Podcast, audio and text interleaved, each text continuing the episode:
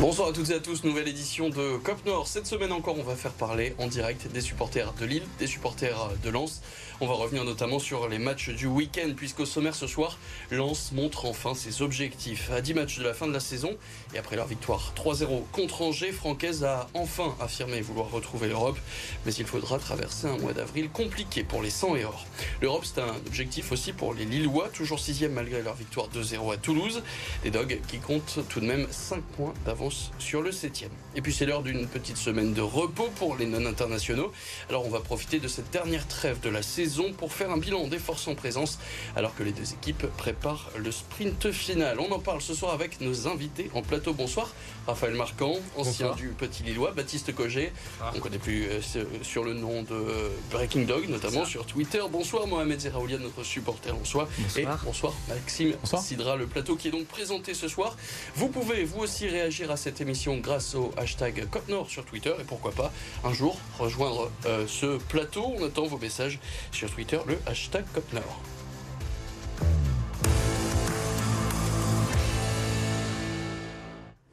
Mais d'abord, on commence avec cette image qu'attendaient tous les Lensois et sûrement, probablement, forcément Mohamed. Brice Samba qui est arrivé en début d'après-midi euh, à Clairefontaine. Arrivé plutôt sobre, hein, on va pas juger le style vestimentaire, on va laisser ça aux autres chaînes TikTok euh, pour, euh, pour faire ça. Mais on voit surtout donc le portier sans heure découvrait l'équipe de France cet après-midi. Il était plutôt heureux, écoutez. Très content, très content, très excité. Voilà, ce sont mes premiers pas ici avec les A de l'équipe de France. Donc euh, non, non, non, très très content. Et j'ai hâte de découvrir euh, tout le monde. Et Brice Samba qui a passé, on, va dire, un, samedi plutôt calme au stade Bollard. On va voir ça tout de suite avec le résumé de cette victoire lançoise face à Angers. Résumé de la rencontre avec Benjamin Sautré-Friseau. Les 100 et or et Bollard de nouveau à la fête un mois après leur dernière victoire à domicile. Les hommes de Francaise dominent facilement Angers. Malgré un début de match hésitant avec une défense à 4, les Lensois basculent à 5 derrière et retrouvent leur efficacité. Fofana puis Openda font le break avant la pause. L'attaquant belge y va de son doublé dès la reprise, son 14e but en championnat cette saison. 3-0, deuxième succès de rang pour Lens, solide troisième de Liga. Et si on regarde rapidement les, statistiques, on peut voir, eh ben, c'est une surprise cette saison. Angers a eu plus le ballon que Lens au long de, cette rencontre. Une possession qui restera tout de même stérile, puisque la lanterne rouge de Ligue 1 n'a tiré que trois fois au but, dont un seul cadré. Des Lensois qui ont su se ressaisir avec au total 12 buts, dont 6 tirs cadrés. Les top et flop donc de cette rencontre, forcément, je me tourne euh, vers toi, Mohamed. Pour toi, qui est le, meilleur Lensois samedi soir? Pour moi, c'est Openda. Openda qui poursuit euh, sa lancée de la semaine dernière où il met un triplé.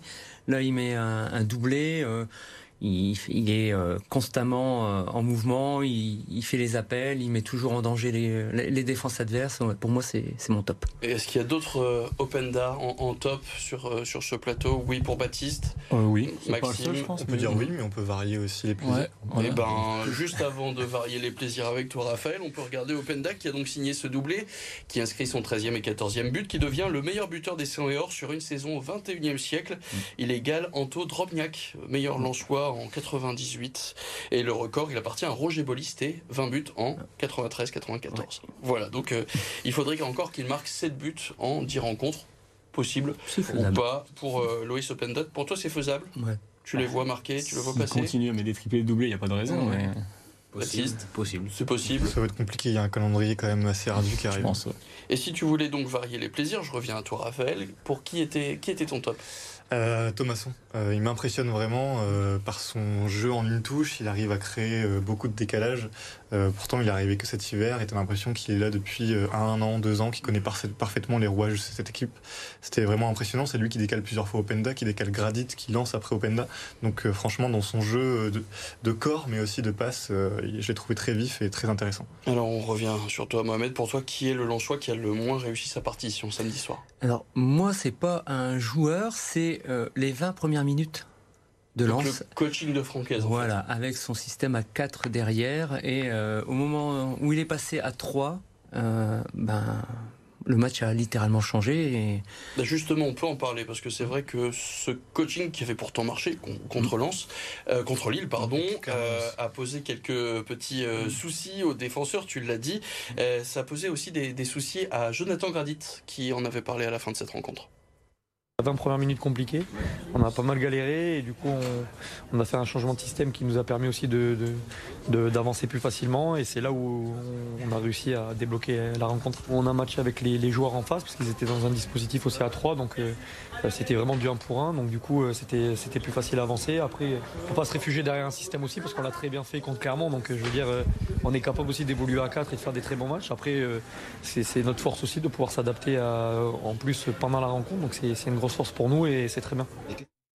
Et si on regarde donc les choix faits par euh, Francaise qui ont permis aux Lensois de revenir un peu dans cette rencontre, bah, on, peut regarder la composition. Donc on voit Aïdara à gauche, donc la classique euh, Danso Gradit dans l'axe et à droite c'était euh, Frankowski. Et puis il y a donc ce changement hein, opéré par, par le coach Lensois.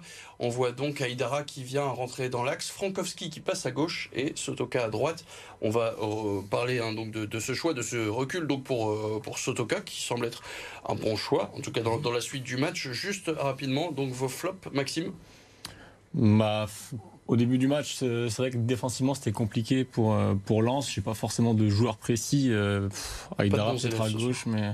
Comment? Il n'y a pas de bons élèves ce soir. On tous restés sur euh, le schéma. Mais est-ce que pour vous, il y a un joueur qui incarne peut-être ces difficultés, peut-être un latéral euh, qui, a eu, qui a eu plus de difficultés que sur euh, un système à 5 Moi, ça va être très sévère, ça va être euh, Samba. Il m'a, en fait, c'est la, double, double parade manquée, ça m'a vraiment étonné. Mm. Où on voit, enfin, on voit jamais ça chez lui. Et tu sens que peut-être qu'il a été déstabilisé aussi par une semaine qui est assez mouvementée pour, pour lui. Et c'est aussi une sorte d'expérience à engranger, même s'il est déjà déjà très expérimenté, mais euh, ça permet aussi d'apprendre au fil des rencontres. Peut-être heureusement que c'était rangé finalement, parce qu'il était peut-être concentré par autre chose. Il a noté que Medina, donc lui, devrait faire son retour après cette trêve internationale, retrouver cette euh, structure à 5 défenseurs et notamment les 5 titulaires du début de saison. C'est un, soulagement pour toi? Ouais. Bah ouais, franchement, euh, même si les joueurs qui ont fait, on va dire l'intérim, ont, bien géré, mais c'est vrai que le fait que Medina se soit blessé contre Nantes en Coupe de France, qui ne joue pas le derby. Moi, ça m'avait beaucoup inquiété. Euh, là, j'ai vraiment hâte qu'il revienne. Quoi. Et là, tu parles du derby, justement. Le 4-4-2, mhm. utilisé par Francaise, a très bien fonctionné, du moins pendant une mi-temps face, face au, Lillois. Là, le fait qu'il ait quand même quelques failles contre euh, d'autres équipes montre que bah, c'est pas le système privilégié mhm. des, des Lensois qui va de toute façon Francaise c'est de terminer cette saison à, à 5 défenseurs non, je pense pas. Non, c'est pas plus mal d'avoir euh, une double palette. Mm. Euh, on voit qu'il a réussi à s'adapter euh, rapidement en fonction de l'adversaire. Il change et puis la physionomie du match est, mm. totalement bouleversée. Donc c'est pas plus mal non mm. plus d'avoir deux dispositifs dans lesquels on se sent bien. Et un mot aussi sur, donc on l'a dit, Sotoka, qui joue piston droit. Il joue partout, Sotoka, cette saison à Lens. Ouais, c'est ça.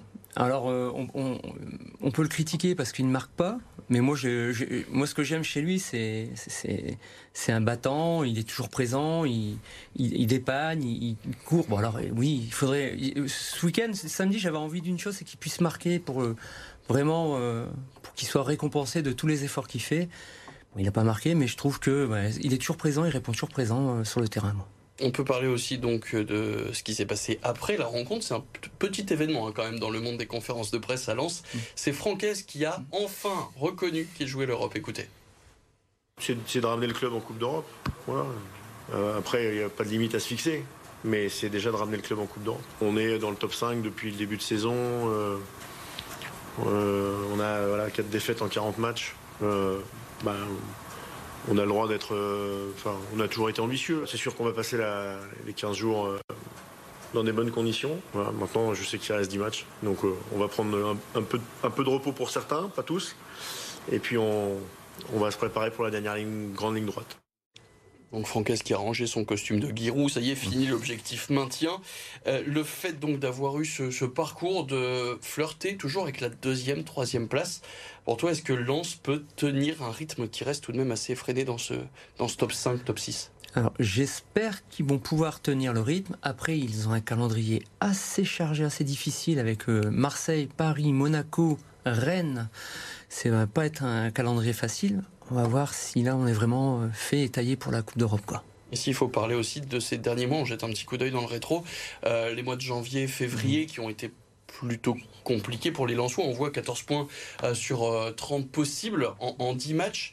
Et puis là, mois de mars, 3 matchs, un match nul lors du derby et deux victoires récemment, donc contre Clermont et là contre Angers.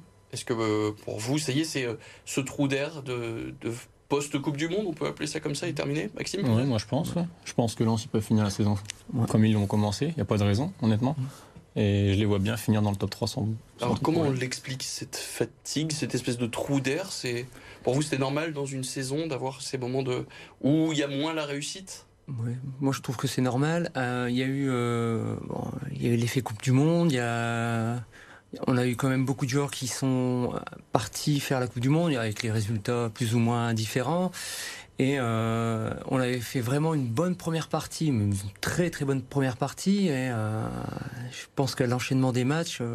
Puis c'est extrêmement rare qu'une équipe fasse une saison complète au top niveau. Bah Regardez, même Paris Saint-Germain fait pas une saison au top niveau euh, constamment. Ils sont à combien? 4, 5 défaites déjà cette saison? Mais est-ce qu'il y a un déclic alors euh, en ce début du mois de mars pour vous quelque part?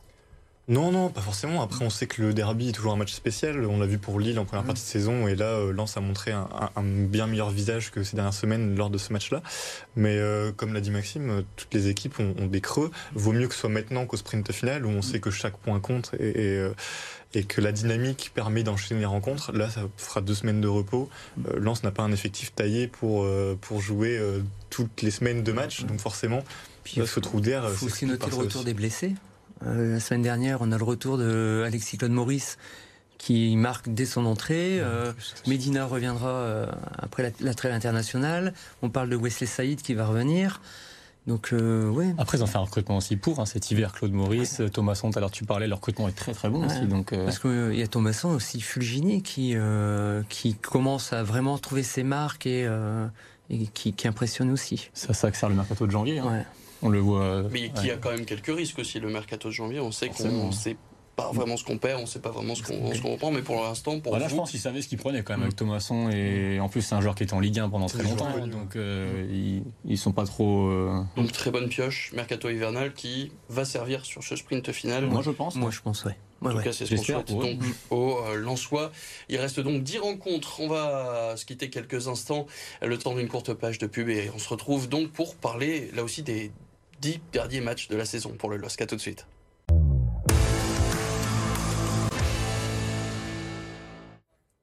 On est de retour dans Cop Nord et on va maintenant parler du LOSC qui s'est imposé 2-0 à Toulouse samedi. Résumé de cette rencontre avec Quentin Gribel. Le LOSC renoue avec la victoire. À Toulouse, les Dogs montrent un visage séduisant, mais l'orage puis la grêle interrompent leur bonne lancée. À la reprise, c'est le TFC qui se montre le plus dangereux. Le poteau, puis Lucas Chevalier sauve les Lillois. Et alors qu'on se dirige vers un match nul à 5 minutes du terme, Alexandro ouvre le score sur cette tête piquée. Mohamed Bayo creuse ensuite l'écart sur une contre-attaque dans le temps additionnel. Une victoire 2-0 qui fait du bien avant la trêve internationale. Prochaine rencontre dans 15 jours face à Lorient. En devant, c'est dur. Hein. À 5 mètres. Vous voyez, c'est ça, Cop Nord. C'est des débats tout le temps, même quand il y a des résumés. Et on va évidemment revenir sur tout ce qui s'est dit Pardon. sur ce plateau, sur ce match qui était très disputé. Hein, si on regarde les statistiques de cette rencontre, euh, une possession équilibrée de, dans ce match qui aurait pu basculer des deux côtés. On voit par exemple les 18 frappes lilloises contre 16 toulousaines. Bref, pour une fois, cette saison, la pièce est tombée côté lillois. Et je pense que les supporters vont profiter. Des tops et flops qui, pour vous, enfin, je vais même, je vais même spoiler ce qui s'est dit. Je vais même raconter ce qui s'est dit. En tout cas, si j'ai bien tout compris, pour vous, Chevalier, c'est clairement l'homme du match. Est-ce que euh, je dis pas de bêtises Il n'y a pas de problème. Pas Chevalier, non, Chevalier. Sans lui, il gagne pas. Mais ouais. tout le monde parle de l'arrêt la, à la 94e qui est magnifique, c'est vrai, ouais, mais l'arrêt à la 43e là, sur la frappe, de, je sais plus comment il s'appelle, le Toulousain. Le Suisse, le numéro 13, évidemment. Là aussi. Elle est, pour moi, elle est encore plus importante juste avant la mi-temps et elle est encore plus dure à sortir. Croyez-moi, franchement, elle est encore plus dure à sortir. Il y a plusieurs grosses parades où il est toujours là au bon ouais. moment, où, euh, au moment où Lille euh, plonge, il est là pour, pour les sauver. Et il a vraiment fait un match très très costaud où pour moi on a beaucoup de chances de s'en sortir. Et même dans la distribution, parce qu'il a, je crois qu'il a pas raté une passe pratiquement, et même les relances courtes entre deux joueurs. Enfin, c'est beau à voir en plus, mm. c'est plaisant, mais c'est risqué. Mais c'est après c'est le système qui va avec. Mais... Et, Maxime, si tu retiens donc cet arrêt juste avant la mi-temps, Lucas Chevalier, il est vraiment concentré sur euh, celui à la toute fin, au bout du temps additionnel. Lille mène 1-0 et pour Lucas Chevalier, eh ben c'est l'un des arrêts les plus durs qu'il a eu à faire de sa jeune carrière. Je cite je pense qu'on ne se rend pas compte de la vitesse, c'est du pur réflexe, c'est impressionnant pour le spectateur, mais aussi pour moi. Ça me met un choc dans le corps. On subit comme si une voiture rentrait dans un mur. donc c'est vraiment là, c'est le sacrifice Lucas Chevalier qui offre euh, d'abord euh, au moins un point euh, aux, Lillois et même les trois, puisque donc Mohamed Bayo vient conclure là aussi tout en force, puisqu'on parlait de choc de voiture qui rentre dans le mur, on peut parler aussi de la frappe de Mohamed Bayo, qui est pas vraiment le synonyme de la finesse. Le top donc est fait, les flops pour vous, le flop du moins, le, Lillois pour toi qui, Raphaël, qui a été le moins, moins en vue. Euh, on parlait de Bayo qui a fait une superbe frappe. À côté, il y a David qui, est pour moi, pas tenté quand il en avait l'occasion. Euh, il a tenté d'être trop altruiste. Il a, fait des passes qui n'étaient pas forcément mm. nécessaires. Il aurait dû euh, frapper. On l'a vu plus à son aise, par exemple, à Lyon, où là, il avait peur de rien. Et je trouve qu'il a beaucoup, beaucoup manqué. David et mm. pour Baptiste? Moi, je vais mettre l'entrée en jeu de Zegrova. J'ai été obligé de le placer, hein, mais il n'a pas été bon. À chaque fois, des pertes de ballon inutiles où il fallait gagner du temps et il en perdait plus qu'autre chose. Ça amenait des actions offensives. Donc moi je vais mettre euh, Zegrova en, top, euh, en flop. Pardon. Maxime J'en ai plusieurs. David, c'était le premier sur, euh, que j'avais noté, parce que pour tout ce que tu as évoqué avant, c'est vrai, il a perdu, il a tenté beaucoup de passes qui n'étaient pas utiles. Il a, il a tenté une frappe qui est partie en. Alors c'est vrai qu'il n'était pas en confiance, c'est pas son match, ça peut arriver. Il a claqué quand même 4-5 buts récemment, donc pas non plus. Voilà, ses stats sont quand même très très bonnes. Euh, Zegrova, l'entrée, c'est vrai. Et j'avais aussi défensivement, c'est un peu. Ils font clean sheet. Donc euh, voilà, mais dans l'axe, Alexandro, je ne l'ai pas trouvé très très bon non plus derrière. Euh, perdre deux balles deux fois en première mi-temps qu'on fait coûter très cher.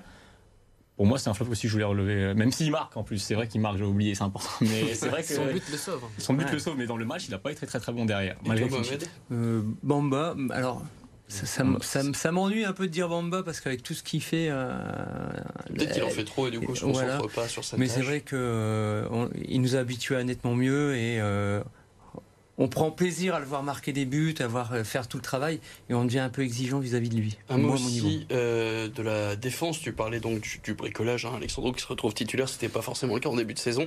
Une autre mauvaise nouvelle pour un, Polo Fonseca, c'est que euh, Timothy Weah est sorti sur civière. Le club a annoncé qu'en fait il est victime d'une commotion cérébrale. Il est donc évidemment forfait pour le rassemblement des États-Unis. Il devrait faire son retour à l'entraînement d'ici une semaine sous validation de l'avis neurologique. Qui pour le remplacer à droite euh, on a vu que Deschamps a pris Kamavinga à gauche, donc pourquoi pas. André à droite. Mais euh, non, sinon il y a Simon Ramé qui a joué euh, son match.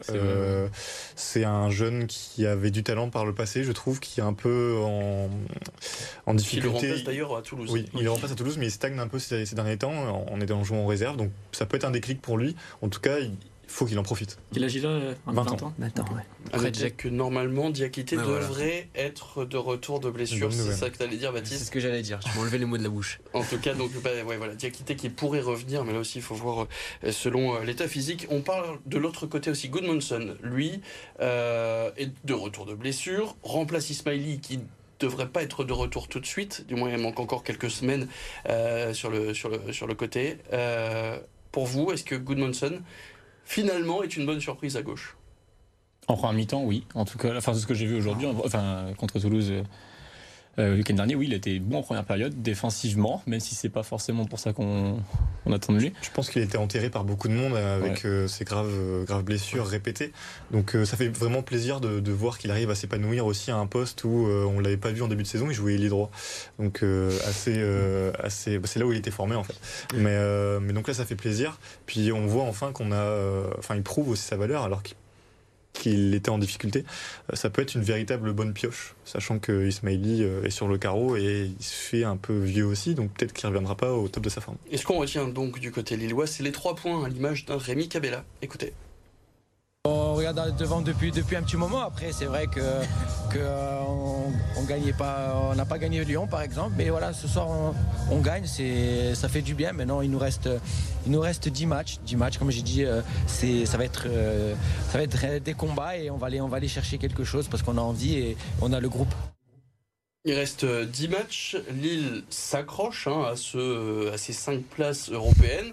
Euh, même si pour l'instant ils sont sixième, mais ils ont quand même quelques points d'avance sur, euh, le septième. Euh, si on parle vite fait donc du coaching pour une fois de, de Paulo Fonseca, on a parlé de son ce qui ressemble à du bricolage hein, en défense, il fait avec les moyens du bord, avec un Timothy Weah qui semble s'imposer en, latéral droit. Pour vous, est-ce que il manque des points à cette heure-ci à cause du coaching ou du non-coaching de Paulo Fonseca ou vous comprenez complètement bah, la sixième place qui est la première année pour l'instant de, de, de Paulo Fonseca, l'entraîneur portugais pour le coup, on savait que Pôle Fonseca lançait un projet. Donc euh, c'est finalement les dirigeants qui nous ont euh, appâtés avec cet objectif de, de, de Ligue Europa, d'Europe, Ligue Europa Conférence. Tu crois pas? J'ai un peu l'impression qu'on est comme la saison dernière, on est toujours à ça et on n'y arrivera peut-être pas. On a la chance d'avoir un calendrier peut-être euh, moins mhm. chargé que nos concurrents directs, donc à nous de saisir l'occasion. En tout cas, on, même si on n'a pas notre destin entre, notre, entre nos mains, en tout cas, on a l'opportunité de le faire.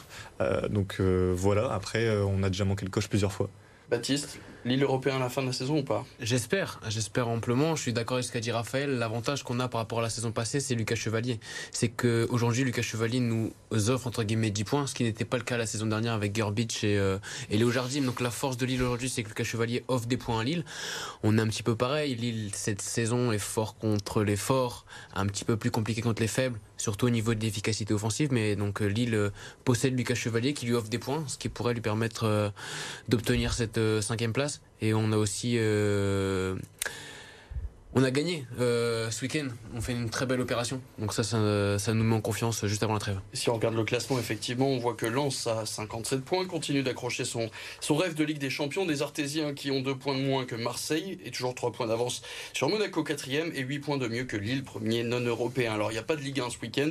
Au programme pour les sélectionnés, côté Lillois, David Zegrova, Goodmanson et Bayo, sans oublier les jeunes chevaliers Virginius et Yoro qui vont quitter le domaine de Luchin et puis les internationaux côté Lens, c'est Samba, Frankowski, Openda, Abdul Samed, Danso, Machado, Aïdara hein. et D'Acosta.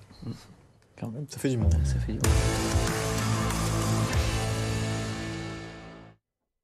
On passe au, reste des sports. Benjamin Sautré, Friso pour le résumé du week-end.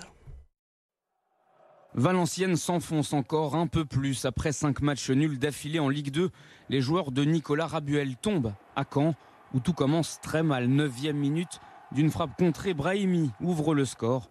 Et malgré une inspiration géniale de Bonnet à la demi-heure de jeu, les Valenciennois craquent. Mendy se joue de Debuchy à un quart d'heure du terme, 2-1. VA chute à la 14e place du championnat et se rapproche dangereusement de la zone rouge. Elles sont en haut du classement, troisième de Ligue féminine. Les joueuses de Villeneuve d'Ascq remportent le Derby du Nord. Sur son parquet, le SBVA domine largement Saint-Amand. Malgré un deuxième carton manqué, la seconde période est une formalité, plus 15 sur les deux derniers quarts. Ben Abdelkader termine meilleure marqueuse avec 23 points. 74-55, deuxième victoire de rang en championnat, idéal avant de retrouver l'Asvel en Eurocoupe. Juan Sebastian Molano félicité par son coéquipier de l'UAE Team. Le Colombien a remporté jeudi le Grand Prix de Denain. Après 12 secteurs pavés, de nombreuses chutes et cassures, tout se joue dans les ultimes mètres entre les cinq derniers échappés. Molano s'impose au sprint devant Tim Van Dyke de la Jumbo-Visma et Timo Kielich d'Alpecin de Kninck. Premier tricolore, le coureur d'AG2R Citroën, Paul Lapera. Préparation idéale avant Paris-Roubaix le 9 avril. Merci messieurs pour euh, ce COP Nord. Merci Théo de Rangeon à la réalisation. Merci à RMC Sport. On se retrouve lundi prochain. Salut.